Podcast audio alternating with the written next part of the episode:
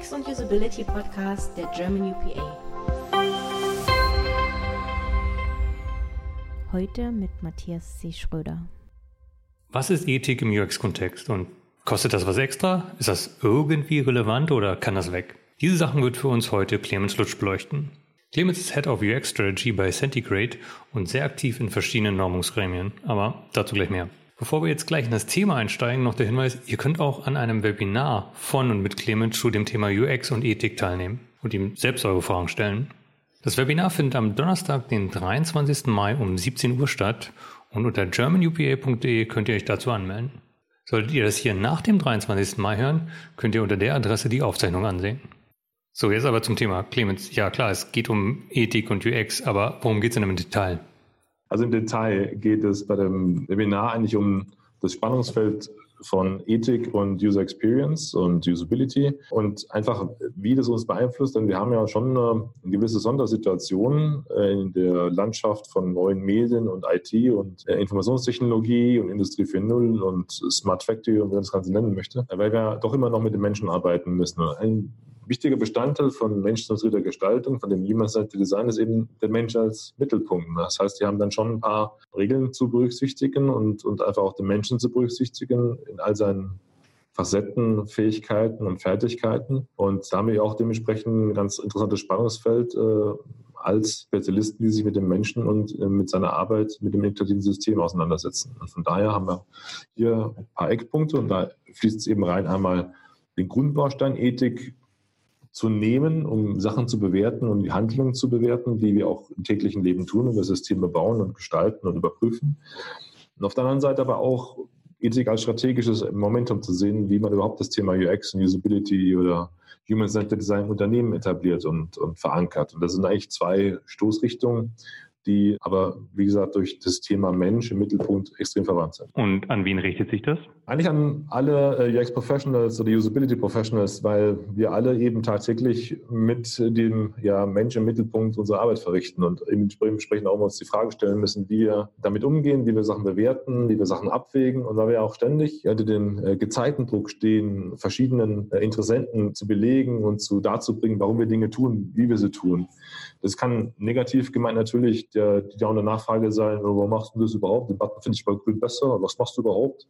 Bis hin zu den Überlegungen, wie kann ein neuer Service aussehen? Wie kann ein neues komplexes System aussehen? Wie können wir alte Systeme verbessern, weil die eben schon 10, 15 Jahre alt sind und eben nicht mehr modern sind. Und das, das Spannungsfeld haben wir.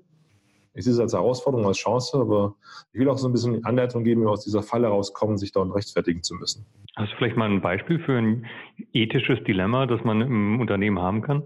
Also ein Beispiel ist immer der Klassiker mit Stakeholdern, wo man äh, bei Diskussionen, Entscheidungsfindungen oft in der Situation ist, dass man in Entscheiderrunden sitzt, wo halt fünf oder sechs oder sieben oder acht, neun, neun, neun äh, Entscheider da sitzen und alle wollen mitreden.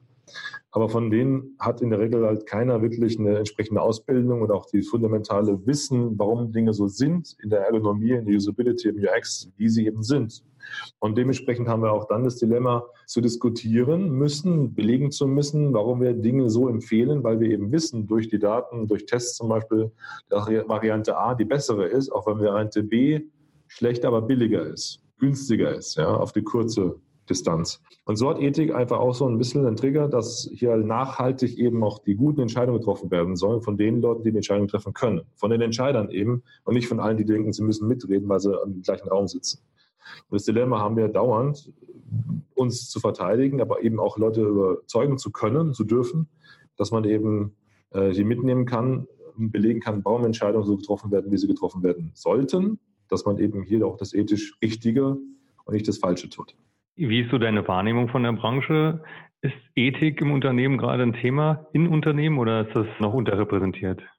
Es ist tatsächlich ein äh, verstärkendes Thema, gerade im neuen Kontext Industrie 4.0, Digitalisierung, digitale Transformation, neue Rollenbilder, auch neue Arbeitsrealitäten. Es gibt dann durchaus viele Ansätze, die so ein bisschen noch insulär da vor sich hin wabern. Es gibt Unternehmen, die haben inzwischen einen CIO, Chief Information Officer, einen Referenten für digitale Transformation, einen Strategie-Obermenschen, einen Industrie 4.0 Verantwortlichen. Wenn man Glück hat, kennen die sich auch untereinander. Das ist nicht immer der Fall, leider. Äh, die halt alle an den gleichen Themen drehen und früher oder später auf diese Frage kommen, auf dieses Thema kommen. Wie kann man das begleiten und wie kann man sozusagen das Dilemma zwischen ethischen Ideen und neuen Arbeitsmodellen, aber auch das Abgeben von Verantwortung begleiten und auch vertreten, in der Unternehmensmoral vertreten. Also die haben ihre eigenen Rahmenbedingungen und auch Historien. Ich habe da ein schönes Beispiel, was ich immer gerne bringe von der Thema Transformation, wie man Unternehmensmoral anders sieht. Die Lady kennen ja Skype und, und kennen auch ihre schönen Skype-Nachrichten, ihre Statuszeile und auch ihre Anwesenheit, Abwesenheit und ich bin beschäftigt. Dass man Mitarbeitern heute gestattet, dass jemand sagen kann, stör mich nicht, oder ich bin mal abwesend. Das wäre vor 20 Jahren nicht möglich gewesen, dass einer an seinen Tür draußen denkt, stör mich nicht, Chef, ich bin jetzt nicht da. Aber das ist eine Art von anderer Unternehmensmoral, die man natürlich heute durch das Tool bekommt. Aber es gibt auch noch Firmen, die haben damit Probleme. Die würden das am liebsten abschaffen, dass die Leute einfach ihren Status ändern können. Du bist da, also bist auch verfügbar. Zum nächsten ist aber auch dann das Thema, verfügbar zu sein, wenn du dein Handy in die Hand nimmst und dann Skype auf dem Handy hast und dann abends um neun auch verfügbar bist, weil du deinen Status nicht geändert hast. Und schon bist du verfügbar und schon wirst du angechattet. Ist das moralisch? Und das ist eine Sache, die weniger mit der Software bauen oder Systembau zu tun hat, sondern mit der Unternehmenskultur, wie auch hier das Erlebnis als Kollege ist und dementsprechend auch hier ein Miteinander eben sehr stark eine ethische Komponente hat, die man sich gar nicht so klar macht, dass es hier eigentlich um grundlegende Arbeitsethik geht. Wird einfach gemacht, man ist so verfügbar. Und das sind schon Themen, die sind präsenter als noch vor fünf, sechs Jahren, aber leider eben nicht in einem typischen Paket. Das ist immer so. Es hat jede Unternehmen, jede Situation, jede Rolle, jede Firma, jede hat ihr eigenes Flavor dazu. Aber es ist ein Thema, was momentan gerade den Leuten bewusst wird, sage ich mal. Es gibt in der Vergangenheit ein paar prominente Fälle, wo die Ethik im Unternehmen versagt hat. Man braucht bloß Unternehmensnamen wie Facebook oder Uber oder VW sagen und man hat gleich so eine Assoziation dazu. Also da sollte man meinen, dass Ethik sehr wichtig ist. Siehst du, dass es da bei einigen, wahrscheinlich auch vielleicht auch bei den Firmen eine Transformation gibt, also dass man mehr Ethik im Unternehmen verankert oder ist das wirklich noch in den Kinderschuhen? Also ich würde sagen, das kann man leider nicht verallgemeinern, aber es ist tatsächlich aus der Erfahrung raus, ich mache das schon ein bisschen länger, ist es tatsächlich bei den neueren Firmen, die halt jetzt in letzten Jahren noch gekommen sind, durchaus nicht ganz so präsent wie bei den Firmen, die halt schon lange auf dem Markt sind. Mittelstand kann man jetzt sehen, wie man möchte, weil die eben auch teilweise über 50, 100 Jahre oder länger sogar Historie haben. Da sind viele Dinge einfach etabliert und auch relativ verlässlich etabliert, dass gewisse Dinge einfach als Common Sense gelten. Eine gewisse Etikette auch gilt, ein gewisses Grundverständnis gilt, dass gewisse Dinge nicht gemacht werden. Bei vielen Firmen, die sagen, für gilt das alles nicht, und ich habe mal mit Startup zu tun gehabt in Berlin, denen war das alles egal, gesagt, hey, fancy, wenn ich irgendwelche Daten ernehmen kann, wenn ihr einfach erhoben, ist doch cool. Dass da personenbezogene Daten dabei waren, hat den nicht wirklich gestört. Ja, und äh, natürlich ist es auch nicht so gekommen, aber erstmal in der Denke wird es trotzdem gemacht. Also würde ich schon sagen, nicht verallgemeinern bitte, aber es ist tatsächlich so, dass ich beobachtet habe, dass vor allem bei den jüngeren Firmen, die das seit 10, 15 Jahren auf dem Markt sind und so ein bisschen den Disruptor spielen wollen, das Thema noch nicht so reflektiert ist. Auch hier gibt es Ausnahmen, aber das ist, glaube ich, auch ein sehr kulturelles Problem von der Branche, von der, vom Hintergrund her, auch von den Leuten, die es auch als Identifikationsfiguren diese Ethiken Unternehmen auch vertreten. Welche Bereiche in der Ethik gibt es? Es gibt eigentlich so ein paar Hauptbaustellen, die man so identifiziert. Man die Grundlagen, also an sich Ethik an sich, also die Lehre vom Handeln, ob es gut oder schlecht ist, also einfach ob es tatsächlich äh, die Leute etwas tun und dann sich dessen bewusst sind, ob was sie da tun und auch dementsprechend wissentlich etwas Schlechtes machen. Ja, das ist dann was Schlechtes so relativ wieder, das ist ein moralischer Aspekt, aber grundsätzlich dieses reflektierte Handeln. Das ist eine Sache, die halt generell auf alles sich bezieht. Uns betrifft eigentlich mehr so das Thema der normativen Ethik, wo man tatsächlich die allgemeingültigen Vorgehensweisen und Normen und Patterns hat, wo wir wissen, das ist gut, die haben auch eine Begründung. Die haben ja bei uns im Human Center Design gibt es ja gewisse Grundmuster, auf die wir uns verlassen wollen und können und die auch dementsprechend niedergelegt sind, entsprechenden Standards und Qualitätsansprüchen. Äh, und das ist etwas, was die Leute erstmal kapieren müssen, dass es einfach ein Grundmuster gibt, dass wir normative Ethik sehen und dementsprechend diese Begründung auch anziehen müssen, weil wir auch wirklich Basis haben, Entscheidungen zu treffen. Und das wiederum ist dann die angewandte Ethik, die baut auf der normativen Ethik auf. Und die angewandte Ethik ist dann das, was tatsächlich in unserem speziellen Bereich, Thema UX und Usability, zur Geltung kommt. Und auch hier wiederum bis runter bis zum ethischen Grundmuster Dinge zu tun, die im Endeffekt etwas Gutes bewirken oder eben in der Ergonomie gedacht, also zu einer geringeren Beanspruchung führen und dementsprechend zu einer guten, engagierten und zufriedenstellenden Lösung führen, die Leute auch gerne machen und auch engagiert sind. Also auch wirklich da äh, das auch äh, nicht als Belastung sehen, sondern auch das Wahrnehmen sogar als ist gut, es hilft mir auch. Und das ist so der, der Glaubensprung, der da interessanterweise da drin ist, dass wir dahin kommen können, sollten und können, dass die Leute es auch wahrnehmen, zu sagen, dieses System hilft mir jetzt auch, hat mir ein Problem gelöst. Und nicht nur es benutzen und, und hoffen, dass nichts auf den Kopf fällt. Das ist die Herausforderung, die wir haben und das ist das Spannende. Und wenn ich jetzt ethische Richtlinien in meinem Unternehmen etablieren will, wo fange ich da an? Also gibt es da ein bestimmtes Vorgehensmodell, das ich verwenden kann? Nee, das ist eigentlich tatsächlich ein, äh, im Endeffekt nur, ja, im Endeffekt der Endeffekt. Also wenn man zum Beispiel sich an die Grundmuster von Human Centered Design hält und auch an die Regeln und auch das, an die Spielregeln, die drin sind, auch die, die Auslegung, die man dann fachspezifisch und unternehmensspezifisch dann auslegen kann, wie zum Beispiel das Thema der Entscheidungsfindung, der Priorisierung, der Abwägung, des Nutzen von Daten anstatt des Nutzen von Meinung und der lautesten Schreit wird Recht haben.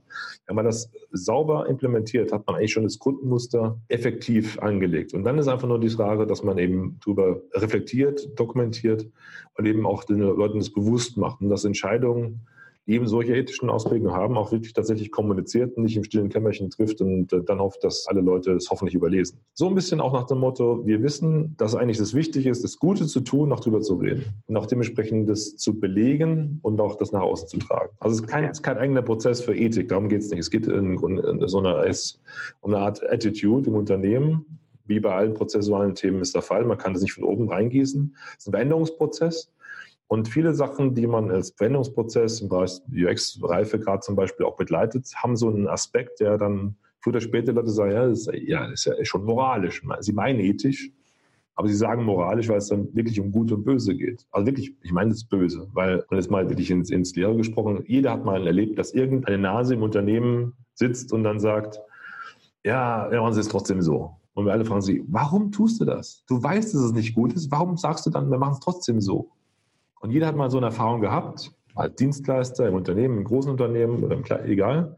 Und dann fragt man sich, und das ist genau, was nicht passieren soll, dass irgendeiner kommt und sagt, man es trotzdem so, wobei alle wissen, es ist schlecht. Alle wissen, dass er schlechte Effekte hat. Alle wissen, jemand hat einen Nachteil davon. Und warum sagst du es dann? Und das geht den Leuten dann auf, wenn man weiß, es geht auch anders. Also deine Empfehlung an der Stelle ist, die Stimme zu erheben und zu sagen, nein, wir sollten das nicht so machen, wirklich dann ja. den Arsch in der Hose zu haben und gegenzusprechen. Ja, vor allem, wenn man eine Rolle hat, die es einem erlaubt, das ist das Wichtige, das Mandat, das ist auch in der Norm zum Beispiel festgelegt, wie man es Design, dass es klares Mandat, klare Verantwortlichkeiten gibt. Wenn jemand Lautes kommt, die die Verantwortlichkeit wegnimmt zum Thema UX, hat aber gar keine fachliche Kompetenz hat, aber trotzdem so tut, als ob, nicht hinnehmen. Warum auch? Hat er keine Argumente. Wir haben die Argumente. Darum geht's. Sehr gut. Und du hast jetzt schon mehrfach das Thema Normung angesprochen. Du hast auch mitgearbeitet an der Normungsroadmap Industrie 4.0. Das spielt auch in das gesamte Thema Digitalisierung, das du jetzt mehrfach angesprochen hast, rein. Was steht denn dahinter? Das ist im Endeffekt das Mandat von der Regierung, äh, das ganze Thema Industrie 4.0 so ein bisschen zu konzertieren. Da gibt es verschiedene Aspekte, rechtliche Aspekte, also irgendwelche Gesetze und Rechtsvorlagen und Verordnungen, eben auch arbeitsmedizinische Aspekte, aber eben auch normative Aspekte, Standardisierung.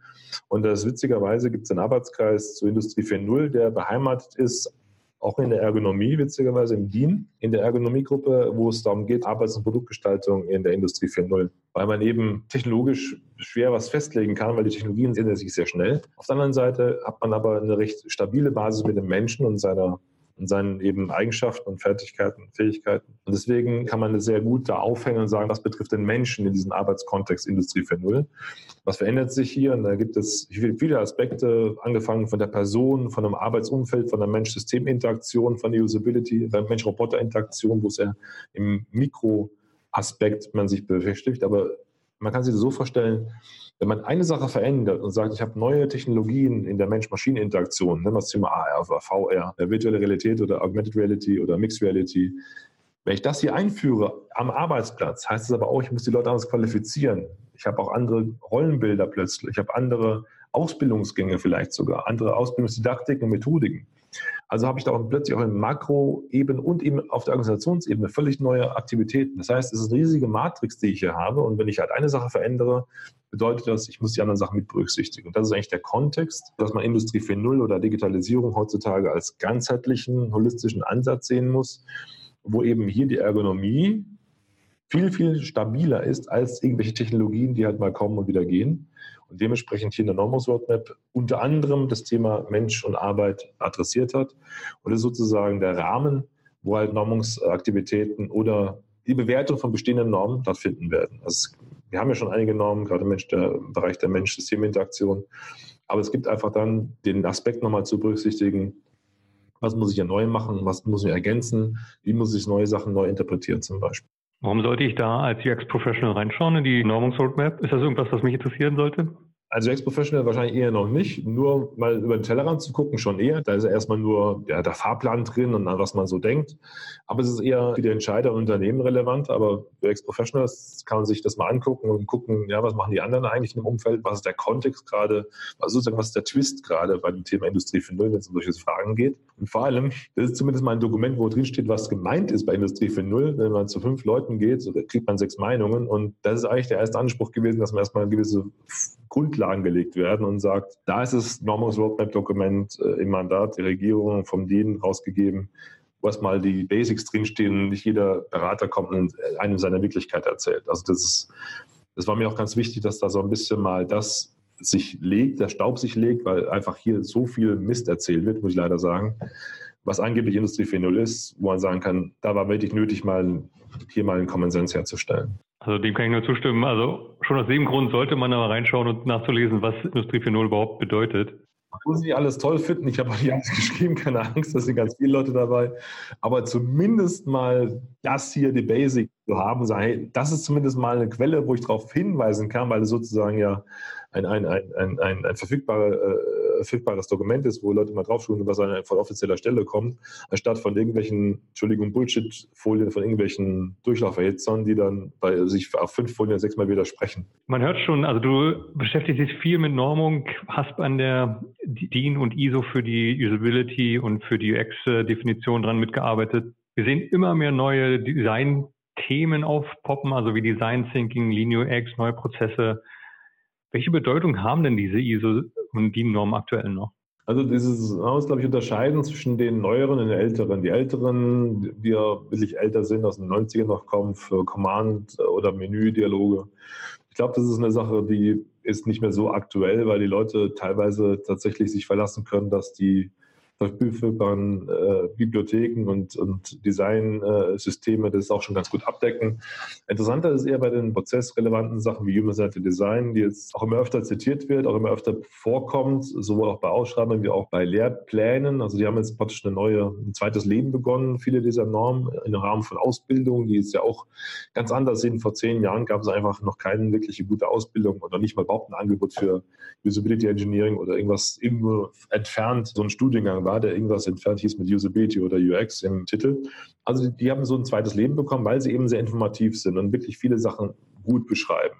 Das Interessante ist tatsächlich, dass man das ganz gut anbringen kann bei den Entscheidern im Unternehmen, dass die Leute tatsächlich das da mal kennenlernen, dass es sowas überhaupt gibt, wie so ein Standard, eine Norm wo Dinge halt definiert sind und nicht jeder seine eigene Wahrheit hat, was zum Beispiel ein User Requirement ist oder was zum Beispiel ein User Need ist oder eben was zum Beispiel ein Team Setup betrifft, wie eine Multidisziplinarität zum Beispiel wichtige Grundvoraussetzung ist, um gescheite Lösungen zu bauen. Und solche Sachen, dass man die nachlesen kann, kommt bei den Leuten langsam an, hat damit auch zu tun, weil wir jetzt bei Entscheidern Personen haben, die dafür offener sind wie noch vor 10, 15 Jahren. Und da wurde ich sogar schon mal konfrontiert mit einem Standard, die 161, wo es um visuelle UI-Elemente geht, ob ich den kennen würde.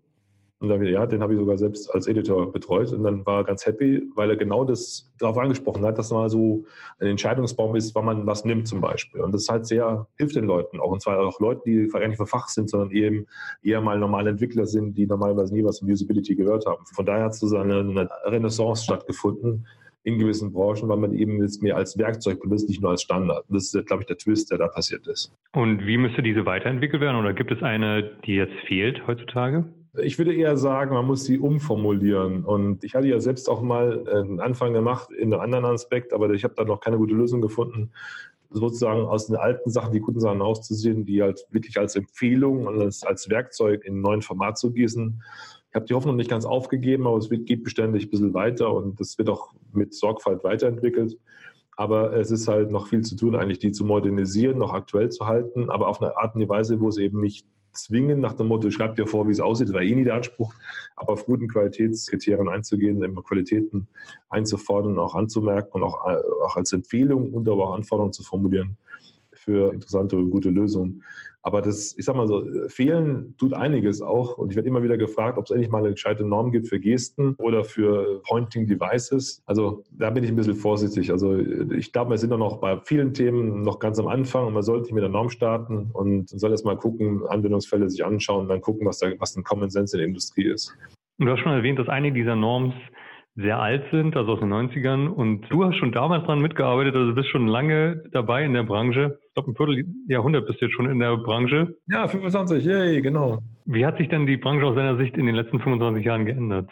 Da sind ein paar Themen, die sich geändert haben. Natürlich zum einen ist die Einflugschneise generell eine andere, weil früher musste man Leuten noch erzählen, was, was, Softwareergonomie überhaupt ist, weil damals hieß es noch Softwareergonomie oder Usability, wenn überhaupt. Sondern war es oft so, dass man immer zu spät gekommen ist und man Schadensbegrenzung gemacht hat. Das ist heute immer noch der Fall bei einigen Themen, aber oft ist es heute eben schon, weil die Leute viel sensibilisierter sind für gute Nutzung, für gute Qualität in der Nutzung, für also gute Gebrauchstauglichkeit und einfach Sachen, die einfach Spaß machen, die, die ästhetisch sind und so weiter. Und das war damals überhaupt nicht der Fall. Früher war das tatsächlich eine sehr, sehr tröge Sache, wo man gesagt hat, ich muss ja einfach ein System in meine blöden Formulare reinkriegen oder ich habe ja einfach eine Sache, die ich nicht lösen kann. Hilf mir mal das Problem auseinanderzunehmen und dann kommt man bei einer ganz anderen Lösung raus. Da war es noch sehr viel leidgesteuerter, sage ich mal. Das andere Thema ist, die Leute sind anders geworden. Natürlich, vor 25 Jahren kannst du dir vorstellen, die Entscheider waren alle um die 50, 60 kam aus einem ganz anderen Hintergrund, ganz andere Sachen. Es gab eine wunderbare Geschichte, die mir passiert ist, 96 oder so, wo wir alle entweder wo ein Seminar hatte oder einen Workshop in Interaction Design gemacht haben. Und dann ging es darum, das so zu verkaufen, dass der Entscheider das akzeptiert. Und dem Entscheider war alles okay. Man durfte nur nicht sagen, dass man studiert hat. Denn der Entscheider hat ganz klar Leute abgelehnt, die einen akademischen Abschluss hatten, weil er selbst keinen hatte und gesagt, die Leute können eh nichts. Und es war einfach so im Unternehmen, die Leute, die Karriere gemacht hatten, hatten nie ein Abitur und noch nie studiert, weil den hat er nicht getraut. Heute ist anders. Aber es war halt wirklich so eine völlig surreale Situation und das würde man heute natürlich so nicht erwarten. Aber die Leute waren auch aus einem anderen Jahrhundert, muss man klar sagen. In dem Sinne hat sich sehr viel geändert. Und hast du einen Blick in die Zukunft? Also wenn wir jetzt noch 25 Jahre in die andere Richtung schauen, was meinst du, was wird sich da ändern? Also auf der einen Seite natürlich wird sich das immer stärker auflösen, dass man domainspezifisch plant, also deviceabhängig plant, weil ich glaube, das löst sich immer stärker auf, dass man systemisch denkt und nicht in Geräteklassen. Auf der anderen Seite heißt es aber auch, dass wir viel mehr Sensibilität haben bei Leuten, die darauf gehen, das Thema UX-Design als ganzheitliches Gestaltungsthema zu sehen und zwar nicht als Gestaltungsthema der visuellen Gestaltung, sondern eben verstärkt auch Service Design mit berücksichtigen. Für uns gibt es ja keinen großen Unterschied zwischen System, Service oder Produkt. In der Ergonomie ist von der Definition für uns das Gleiche. Momentan sind so Client UX oder Customer UX oder Service Design hier und Software Design da. Das wird sich weiter vermischen, was auch gut ist. Meiner Ansicht nach muss sich das vermischen. Es darf gar nicht mehr so große Trennung zwischen Service Design und UX Design geben, weil beides muss erlebbar sein, meiner Ansicht nach. Und diese Silos werden sich weiter auflösen. Und auf der anderen Seite werden wir uns ein bisschen weiter emanzipieren von den Technologien. Und auch das ist ja ein Beispiel, was immer öfter passiert, dass bei den strategischen, konzeptuellen Entscheidungen die Technik gar nicht mehr so präsent ist wie früher. Früher saßen da drei, vier, fünf Techniker drin, die haben erstmal gesagt, es geht nicht. Und da musste man dagegen ankämpfen. Heute wissen wir eigentlich schon von der Angehensweise, auch von den kreativen Methoden, dass wir uns erstmal nicht hindern müssen, hinterlassen müssen von Dingen, die momentan technisch gehen oder nicht gehen im aktuellen Kontext im aktuellen Situation, denn wir können Dinge viel schneller verändern auf dieser Front, als hier Opfer zu sein und sagen, oh, ich kann leider das und das nicht machen, weil dieses eine Tool das nicht kann. Und sozusagen emanzipierte werden von den Umsetzungstechnologien. Viele werden dich kennen als Microsoft Evangelist, UX Evangelist, weil da stand so viel auf Bühnen, hast viele, viele Vorträge gehalten. Du hast vor ein paar Jahren gewechselt, bist jetzt Head of Strategy bei Centigrade. Warum der Wechsel? Du warst, glaube ich, fast neun Jahre oder über neun Jahre bei Microsoft. Es hat sich ähm, also einfach ergeben. Ich hatte das Glück gehabt, sehr viel mit den Kollegen von den Designstudios in Amerika zusammenzuarbeiten, habe da auch äh, Trainings gemacht für die, auch in Deutschland, Amsterdam und London. Und dann hat sich da was verändert. Ein, ein guter, netter Kollege ist dann gewechselt, privat. Also hat dann auch selbst darüber nachgedacht, was meine nächsten Schritte sind. Und als dann Naja, die Überlegung war, soll ich den nächsten Schritt machen in der Niederlassung? Soll ich mich bewerben auf eine andere Stelle bei Microsoft? Habe ich einfach dann für mich entschieden, das war jetzt sehr eine lange Zeit, eine gute Zeit. Und Alternative, in den Vertrieb zu gehen, war für mich einfach nicht interessant zum Beispiel. Und dann habe ich mir gedacht, weil sie mir Gelegenheit gegeben hat, auch weiter für den Themen zu arbeiten, einfach wieder mal eine andere Seite einzunehmen, was nicht unüblich ist. Ein klassischer Fall von Microsoft, dass sie Leute früher oder später ins Ökosystem zurücksuppen. Das habe ich auch gemacht. Einfach so ein bisschen getriggert, einfach von vielen Gesprächen, die ich hatte und habe dann auch für mich gedacht, ich kann mehr unpolitischer erreichen, wenn ich zum Beispiel einfach dann wechsle in dieses Ökosystem raus, was ich dann auch gemacht habe für mich. Und das hat sich für damals für mich richtig angefühlt und habe auch das umsetzen können, was ich mir vorgestellt habe. Und was macht man jetzt als Head of Strategy bei Centigrade? Eigentlich das Gleiche, nee, das Gleiche nicht, aber tatsächlich auch wieder Vorträge natürlich, aber tatsächlich das Thema UX als Strategie im Unternehmen zu etablieren. Und so war es halt zwei Aspekte dafür gibt. Einmal eben, was eine Strategie, eine UX-Strategie für eine Organisation bedeutet. Und das ist eigentlich nichts anderes wie ein fundamentales, langfristig angelegtes Maßnahmenpaket, wie eine Unternehmung, wie eine Firma, wie ein Team und ihre Aspekte, Ressourcen, Mitarbeiter langfristige User Experience Ziele erreichen.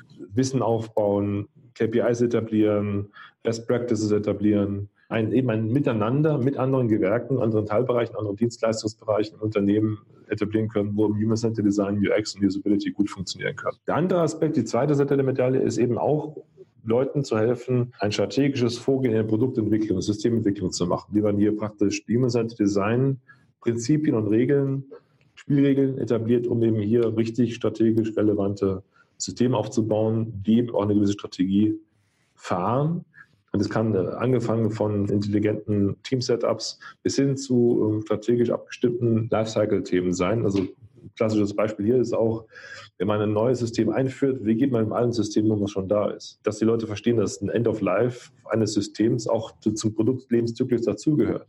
Wie man umstellen kann von einer Lösung, die lange gut war, die aber einfach zu einer Paradigmenkrise geführt hat, die einfach nicht mehr weitergeführt werden kann, aus verschiedensten Gründen die, die nicht mit technischen Gründen in dem Fall, sondern tatsächlich aus ergonomischen Gründen auch nicht mehr weitergeführt werden kann. Wie kriege ich dann den Weg hin zu einer Transformation zum neuen System? Und das sind Dinge, die sehr stark produktorientiert sind. Und wenn ich ein Unternehmen bin, das eine React-Strategie etablieren will oder einführen will, wo fange ich da an? Ja, zum Beispiel, dass man sich anschaut, wie der Reifegrad momentan ist vom Unternehmen, überhaupt der Reifegrad ist Richtung äh, Human-Centered Design. Wo sind die Lücken? Wo sind die Erfahrungen aus der Historie? Denn die haben ja auch eine Historie, die sie mitbringen, in der Regel, was vorher gut gelaufen ist, was schlecht gelaufen ist. Man schaut sich zum Beispiel an auf die sogenannten negativen Effekte, die passiert sind oder Entscheidungen, die vorgelaufen sind. Man schaut sich an, wie sie mit Requirements umgehen, ob sie überhaupt Requirements haben, weil sie denken, sie machen alles mit Agile oder Scrum und dann keine Requirements mehr brauchen, was nicht ganz richtig ist, sondern ein bisschen kurzsichtig. Aber da gibt es so ein paar Ansatzpunkte, wo man sagt, ja, das, wo die Leute dann schon reagieren und sagen, ja, das haben wir eigentlich gar nicht mehr oder das fehlt uns eigentlich, das sind wir eigentlich gar nicht.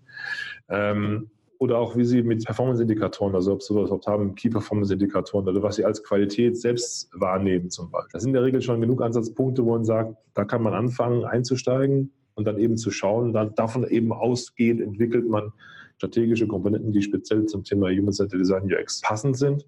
Es kommt auch mal vor, dass die Leute anfangen äh, mit der Frage, wobei ich das immer irgendwie abfange, die anderen machen das so und so, ich will das auch. Wie kann ich das strategisch hinkriegen?